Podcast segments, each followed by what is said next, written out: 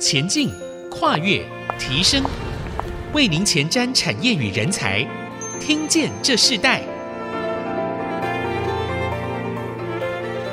听众朋友，大家好，欢迎收听《听见这世代》，我是主持人郭兰玉。今天在《听见这世代》节目现场，我们要跟大家分享的主题，谈到的是智能化改变了台湾畜牧产业呃所饲养的方式，让 AI 帮助了精准饲养管理系统，也成为了台湾畜牧产业在数量和品质上强大的助力。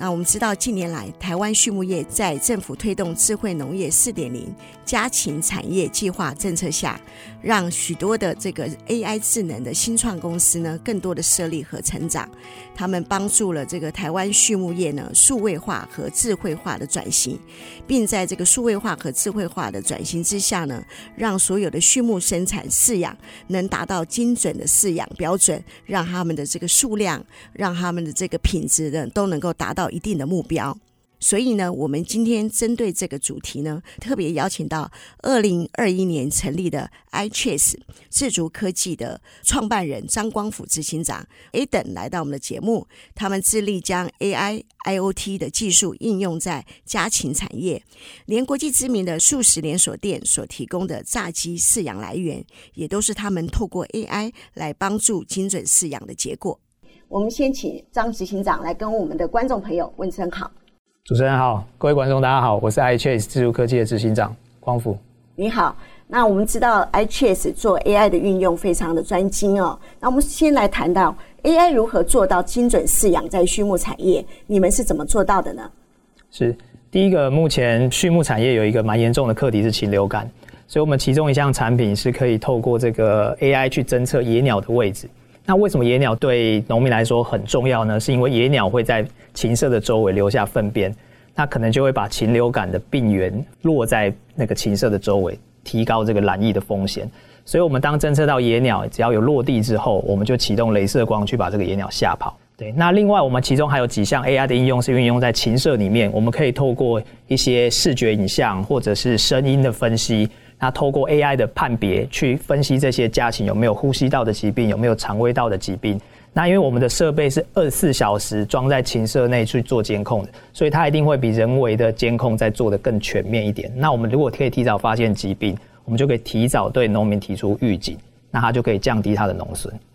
执行长说的很好，其实家禽感染是我们常常在饲养里头看到的很重要的一个常常发生的情形。那当初你为什么会想要进入到这样的一个创业？从什么样的一个背景所产生的呢？是这第一个因缘际会，是我们家本身的事业是做农业机械的，那已经有很多的台湾的一些机农有购买我们家的设备，所以我本身就对这些潜在客户已经有相对性的了解。对，那我也去发现，他们其实平常进到禽舍，大部分都是靠他们人工的判断、人工的判读，然后去观察这群鸡到底是不是健康。对，那我们就希望，那我是不是可以透过 AI 的技术，协助他们去做一些提早的判别，或者说疾病的预警。那我们也有发现，他就是农民就随身带一支镭射笔，然后到禽舍周围，他们就对，就看到野鸟就扫。那我们想说，这样这样其实很累嘛，那为什么不做一个全自动化的机器人，就直接？放在禽舍的周围，二十四小时去帮他做野鸟的监控。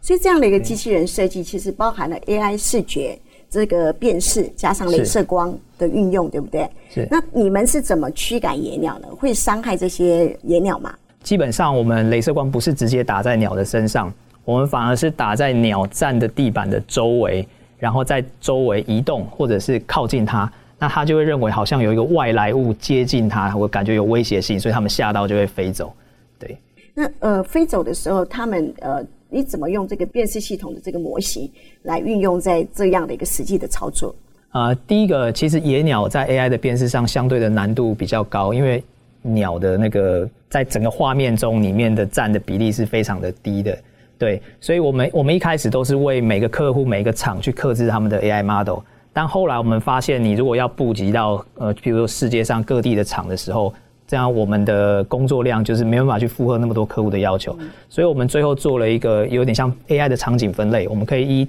呃，比如说 A 场景、B 场景、C 场景，那我们去组合出一个叫做 General Model 的一个 AI 的模型。那这个模型当客户装机一装进去的时候，它就可以达到一个最低门槛的一些 AI 的辨识的要求。那我们在装机完之后，会再持续收集呃他们场域实际的照片，然后再去帮他们做 retrain model 的动作，达到一个更高精准度的需求。这样从模拟到实际的运作过程里头，到底花了多少时间？呃，如如果是以我们现阶段客户装机到我们帮他做一个客制化的 model，大概花两周到三周的时间。两，一开始都这么顺利吗？啊，没有没有，一开始这个是目前两周到三周，一开始的话至少都花一个半月以上。一个半月以上，是，是，因为你呃，你刚刚提到你的背景，其实你们家本来就是在畜牧这样子的一个产业的成长的背景，所以你透过 AI 的运用来运用在你现在的整个在畜牧产业的实际的操作。是，那所以整个的这个 AI 这个视觉的辨识模型，执行长一开始做的时候，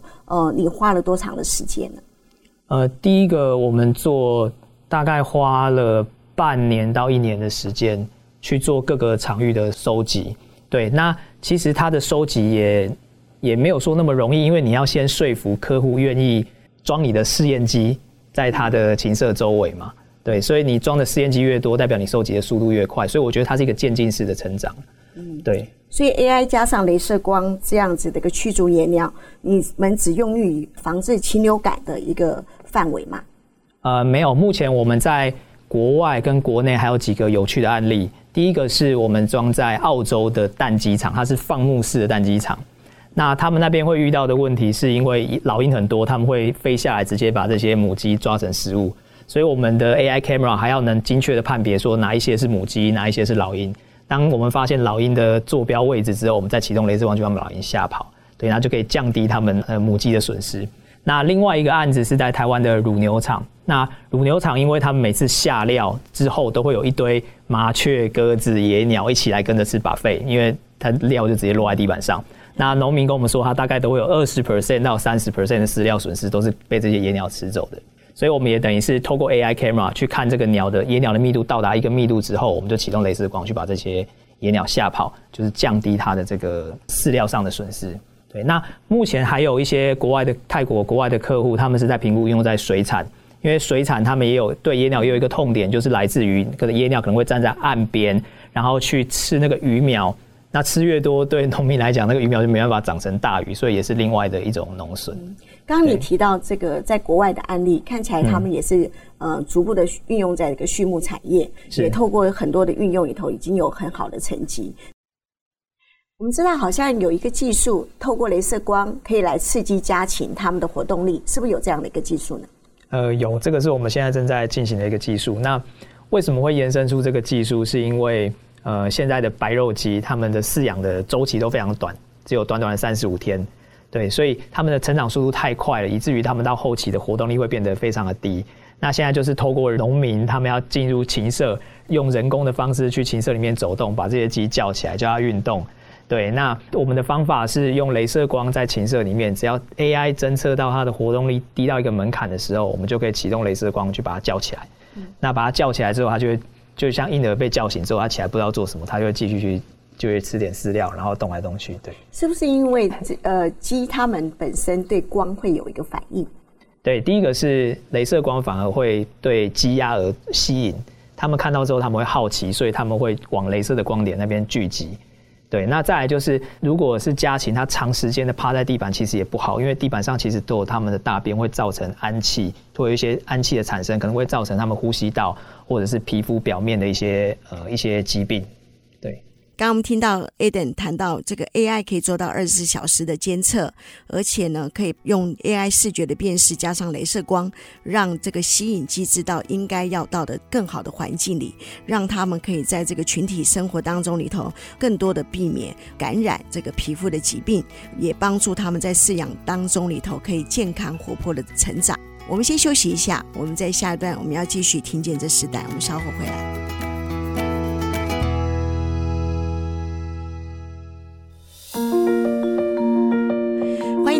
到听见这时代，我是主持人郭兰玉。今天在我们节目的现场，我们邀请到的来宾是 iTrace 自主科技的创办人张光辅执行长 Aden 来到我们的节目。那我们在这一段部分，我们要特别请这个 Aden 跟我们谈到，我们知道家禽的重量也是在 AI 数位化，呃，他们在转型和侦测当中很重要的一个呃侦测项目。我们先请这个 Aden 跟我们谈谈，为什么家禽的重量呃是这么的重要。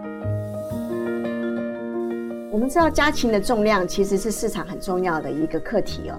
所以我我知道自主科技好像也有在 AI 的这个协助上面来帮助家禽来控制它们的重量，然后协助来用 AI 的方式帮助饲主，让他们知道这个体重是多少，然后稳定的这样子的一个成长。是，刚刚主持人也有提到一个蛮蛮重要的点，就是重量其实对家禽的农民来讲是非常重要，因为直接影响到它的卖价。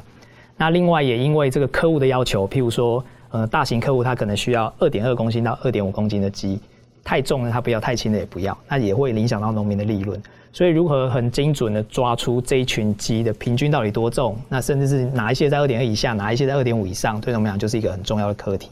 对，那我们发展出的一个一个设备，它其实是一个一个悬在半空中的铁盘，当它跳上去就可以量测重量。对，那因为鸡有一个天生的习性，它们喜欢往高处跳，所以你只要把铁盘稍微离地大概两三公分到五公分，它们就会习惯性的自己跳上去。那跳上去之后，我们在铁盘上面又装了一个 AI camera，我们可以实际知道这个鸡什么时候跳上来。跳上来之后，我们用 AI 去判断说这个盘子上面到底有几只。比如说现在整个重量量测到是三公斤，然后我们 AI 算出来上面是三只，所以三除以三，我们就可以知道平均是一公斤。每一只鸡都可以这么精准吗？对，我们对鸡的饲养来讲，跟猪跟牛比较不一样，因为猪跟牛的数量相对比较低。那鸡的，因为一场的数量都是以万只起跳，所以我们的设备算是取样。所以我们建议客户说，七千只鸡你就要先安装我们一台设备，那量出来的数字会比较接近整个场的平均。嗯，这是一个非常了解这个呃家禽饲养的一个。专业哦，因为是因为一般大家都都不知道，其实鸡是真的喜欢往高处哈高处跳，对，对，而且他们只要那个瞬间，你们就可以量出来了。对，我们我们瞬间我们可以看到，但是我们会等那个数值的重量稳定了之后，我们再去做平均。是，对，这样可以量出来数字比较准一点。啊，这是一个非常棒的技术。我们看到 AI 真的帮助这个家禽业他们精准的饲养。那刚刚执行长提到，就是呃，这个鸡他们可以跳起来、飞起来，在那个他们在空中所放的这个磅秤啊，就可以知道这个平均的这个鸡的这个重量哦。那这中间有什么样的挑战吗？如果鸡不下来怎么办？或者它带了其他的异物怎么办呢？对，我们一开始遇到的挑战是鸡的大便，因为它跳上去这个盘子之后，它会它会大便嘛。那大概一周就会有大概两百克到三百克的大便误差，就会造成我们的数据不精准。对，所以我们后来也是用影像的方式解决，因为我们可以知道什么时候这个盘子上面一只鸡都没有，我们就让系统的自动去做扣重。对，那相对这也是为什么我们可以提供比目前市场上其他的自动磅秤更精准的一个蛮大的原因。对，那。另外一个问题是，如果到比较后期的鸡可能会比较懒，一直待在某个地方。那我们也，比如说它待在秤盘上，它就趴在那边休息，就不下来了。对，那我们也可以透过影像的方式，知道说同一只鸡又在那边又在那边睡觉。等到它下来之后，我们再继续去做取样，而不会说我们这一整个小时都是只有取这个样本数量。对，是是不是也有鸡霸王？有些鸡霸王它就是就是它在哪里，那其他鸡也不能上来。你们有遇到过这样的情形吗？因为目前的饲养密度这个是有的，但是目前饲养密度因为比较高，所以大部分它站上去之后，它一定时间它还是会它还是会下来了。对，那其实也可以透过我们另外一个技术是那个镭射的扰动，我们可以吸引它离开那个秤盘的周围，那就有新的一批鸡再上去。是，对。我很好奇，有些鸡会吃的比较多，有些鸡会吃的比较少。嗯，那你你们这个部分也有做吗？呃，可以衡量出来吗？可以，因为像公鸡跟母鸡的重量就、嗯、就会不一样。嗯，好，因为我们自己山上有养鸡，我就看有些鸡一直吃一直吃，有些鸡就吃不到，所以他们也会这个可以衡量出来嘛。好，那好，通常有些鸡它就吃的特别多，有些鸡呢、嗯、它什么都吃不到，这个时候 AI 怎么帮助他们呢？对，因为刚刚讲的对于农民来讲一个重要的点就是平均整个平均多重，然后另外一个他想知道哪一些在二点二以下，哪些在二点五以上，那另外一个衡量数就是均匀度。均匀度越高，就代表你养的重量越集中在某一个值；均匀度越差，代表越分散嘛。那当你呃有比如说呼吸道疾病或者肠胃道疾病的时候，你的均匀度就会很差。所以这也是另外一个衡量这群鸡健不健康的一个方法。那对我们来讲，就是就是取样，因为现在台湾的白肉鸡大部分都是公跟母混在一起养的。那等到他们大概在二十日龄或是在二十五日龄以后之后，他们两个的重量差异会越来越来越悬殊，对。所以这也是印证刚刚你讲的，它可能重量公鸡的天生的体质就会比母鸡在大概重个多少克以上这样。对 AI 技术的运用呢，越来越多元。那从这个畜牧产业来看的时候，执行长，你们自己未来有什么样的期许呢？我们未来也可以呃，也希望能够透过我们已经布下去的这些设备，那譬如说可以提早知道家禽的重量，提早知道它的呼吸道的疾病或者肠胃道的疾病。那再结合大数据的分析，更精准的判断说这群鸡到底是染哪一种类的疾病。那我们可以知道之后，就可以让农民更精准的去呃决定他下一个步骤要做什么事。那这一整个逻辑的最终的目的，都还是希望能够降低这些疾病对农民造成的一些经济上的损失。那另一个方向来讲，就是提高动物福利啊，让他们动物可以活得更健康，等于照顾得更好。这就回到 AI 精准饲养最重要的一个目标性。所以在这样的一个分享当中里头，我们知道，其实 AI 不只是光啊，这个就是镭射光的协助，包含了声音的侦测，包含声音的辨识，也让在传统的这个饲养的方式里头，老师傅的经验和年轻师傅的经验，他们拿捏标准，就透过了这个 AI 这个模组的整合当中里头，找到一个最标准的这样的经验值，帮助这个饲主呢，他们在饲养这个鸡只的过程当中里头，可以。避免记忆上的损失。那我们先休息一下，我们在下一段我们要继续再请这个呃自主科技的这个创办人张光福执行长来跟我们分享。其实一个新创产业是非常的不容易。那谈谈他在 AI 新创里头所遇到的挑战。我们稍后回来。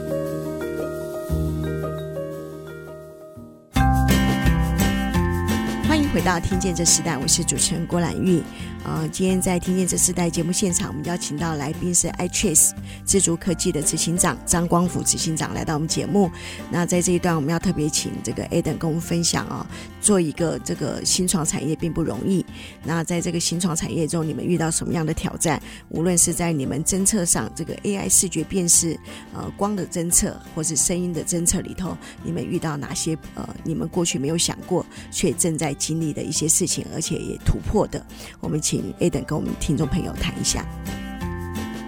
那你们自己在自主科技，你们自己在整个过程当中里头进入到 AI，然后在畜牧饲养更精准，也可以防治禽流感这样的一个专业之下，你们遇到什么样的挑战？后来是怎么克服的？呃，第一个就是刚刚也有提到这个 AI model 的这个模型收集，其实是一开始遇到的难题。呃，第一个你要怎么？你要先如何说服客户愿意在你的厂里面先装试验的机器，然后我们才能收到正确的资料。那正确的资料我们收集要到一定的量之后，然后我们透过人工的标注，所以这个一开始是需要时间性的累积。那当我们的精准度到达一个区间的时候，我们就有那个足够的证据去说服农民说，哦，我们的成品是有达到效果的。那接着我们的那个训练的速度又会再加快。嗯，对。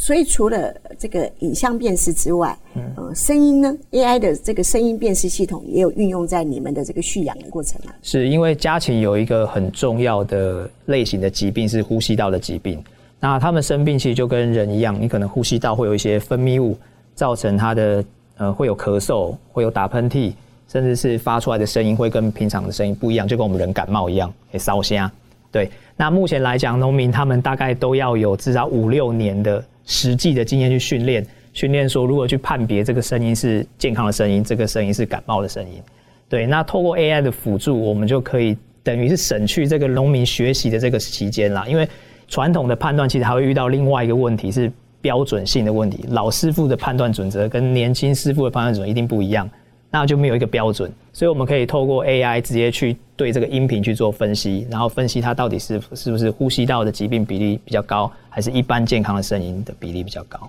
所以在一开始的时候，你们输入这个声音的这个辨识系统的同时，是不是就也是要把过去的这个真实的经验收集经验是进入，对不对？是你你你你这样讲，其实是我非常感同身受哦。我曾经也访问过，就是那种饲养家禽类农业局的专家。是，那我发现老师傅的的经验确实是很好。但你刚刚听到这个声音辨识系统，那你们最后怎么去做到最后的判断？这是最精准的呢？是我们现在是有个回馈系统，就是我们会先把。每个每天抓到一个比较潜在高风险的一些声音，回馈给农民，那农民会再给我们 feedback，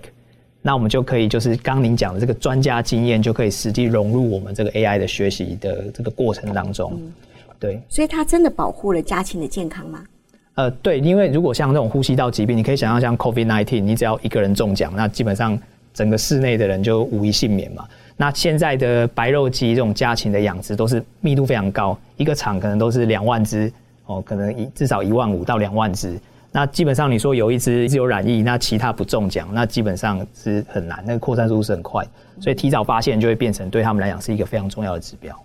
那我们刚刚呃也提到，就是说这个影像辨识到镭射光、嗯、到声音这样的一个辨识，运用在这个家禽的饲养里头，它除了保护之外，那也帮助他们可以在这个光的刺激下，让他们可以这个更活化，在饲养上更活化。啊、到声音的辨识里头，可以让饲主知道这个鸡是否健康哦。在这样的过程当中，AI 的运用里头，可以请执行长分享一下，呃，目前你所看到的成果吗？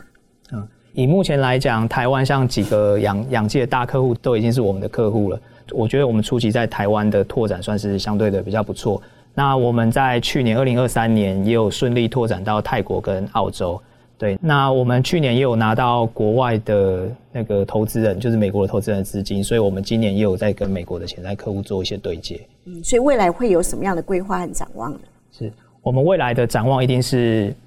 立足台湾，放眼全球，因为。以整个白肉鸡的市场来讲，台湾大概占全球的只有一 percent 左右。大家可以想象，就是人口越多的国家，它的鸡的饲养量就越多。另外还有一个有趣的数据是，以美国人均食用的磅数来讲，鸡肉已经是猪肉跟牛肉的两倍以上，而且是这四十年、五十年还是一直在持续的成长。对，所以我们也是看到这个趋势，才觉得要把这个 AI 应用技术投在这个养鸡的产业里。对，那这样的过程中，又让我想到这几年，呃，其实只要如果台湾只要发生，应该全球只要发生禽流感，对家禽业来讲都是一个很大的损失。是。那当对民生来讲也是影响很大。在这样的过程中里头，AI 运用在家禽精准饲养的过程当中，你认为可以帮助提升到多少的产力？你们有曾经计算过吗？呃，我站在的角度反而是以农民的角度而言，就是。譬如说，如果今天这个农民他养了，譬如说好几万只鸡，那对他来讲，这三十五天的饲养过程当中，他可能就有几百万甚至几千万的财产是压在这些鸡舍里面，对他们俩其实压力很大，因为鸡它不是它不是说你今天休息，我今天六日我要去放假，我就可以我就可以丢了他们不管，对，所以它变成这三十五天，它压力都很大，因为它有百万千万的财产压在那边。那通过这些 AI 的辅助，我觉得反而是让他们能够心理的压力没有那么的庞大。对，他可以稍微放心一点，那至少会有一个，所以会有一个机器人去帮他做最初步的把关。对对，回到这种避免这个家禽感染这件事情上，嗯、我看到 AI 的帮助真的很大。然后在这样的一个过程当中，我我相信这个 AI 运用在畜牧产业也是非常受到未来整个畜牧产业很大的需要哦。所以从自主科技来看，有哪些特别的成就或亮点是现在可以跟我们的观众朋友分享的？是，呃。第一个是我们已经有顺利有泰国的客户，然后还有澳洲的客户。对，那我们今年也积极的往国外的展会去布局，希望能够接触更多国家的一些客户。再就是因为白肉鸡的饲养全世界都差不多，所以基本上你只要你的应用可以比较容易的拓展到其他的国家。那在我们去年也有拿到美国的 Foundry Global 创投的资金的挹注，它也有帮助我们对美国未来的投资人串接，然后一些潜在客户，对。这个你在创业碰到的挑战有哪些呢？因为我看起来在 AI 的这个运用里头，呃，自主科技算是非常的独特啊、哦，进入到畜牧产业，嗯嗯、并不是这么多的 AI 的厂商可以看见在这样的一个市场领域里头。所以，畜牧这个产业里头，你你遇到最大的挑战是什么？我觉得第一个是因为刚好我们本身家里的产业是跟这个相关的。所以我可以比较实际的理解到农民的痛点在哪里，他们的需求是什么。对，我就是说我比较好能理解这个市场上的未被满足的需求在哪几个点上面。那未来我开发出来的产品也比较容易切中客户的需求。那我觉得这个也是新创一开始会遇到的比较大的困难点。所以执行长提到了很一个很重要，对新创的这样的公司是一个很大的困难点。所以在我们节目最后，是不是可以请你跟我们这个年轻的创业家说一下，分享一下你自己想说的话？呃，第一个是产品能够卖得出去，一定是你提供了一些特殊的价值给你的客户。所以我觉得要先第一个一定要先了解你客户实际的需求，然后去很很认真的、很实际的去计算出你提供给他的需求到底对他造成多少价值，提升了多少价值，你才能定义你的售价，然后实际把你做出来的东西卖给他。对，那我觉得另外对新创的建议就是。用最快的方式去拿到你的第一个客户，我觉得这个是是比较有帮助的，因为有第一个客户愿意花钱掏钱买你的产品，我觉得这是对新创的一个很大的鼓舞，那也会比较确立你公司未来发展的项目是正确的，还是需要再转换其他的项目，对。那我们今天的访问就进行到这里。我们非常谢谢自足科技的创办人张光福执行长来跟我们分享这么特别的一个独特的主题。那在这样子的一个 AI 饲养畜牧产业里头，精准饲养的一个帮助之下，我们看到台湾的这个饲养业啊，也进步到另外一个数位发展的阶段。我相信在台湾的这个农业畜牧产业里头，所有的一些这个市场的产量，也会更多的帮助所有的饲主在这个产业上，呃，就像执行长刚刚。提到的，呃，他们更放心的，呃，在这个饲养的一个过程当中里头，来照顾他们自己的家禽。那我们也看到 AI 的帮助真的非常大，无论运用在科技产业，无论运用在服务产业、畜牧产业，甚至刚刚执行长提到的渔业，呃，都已经在这样的一个发展当中。我们今天这样的一个课题，希望对所有的观众朋友都有帮助。好，今天非常谢谢执行长来到我们节目跟我们分享，谢谢你。谢谢主持人，谢谢各位观众。好，拜拜。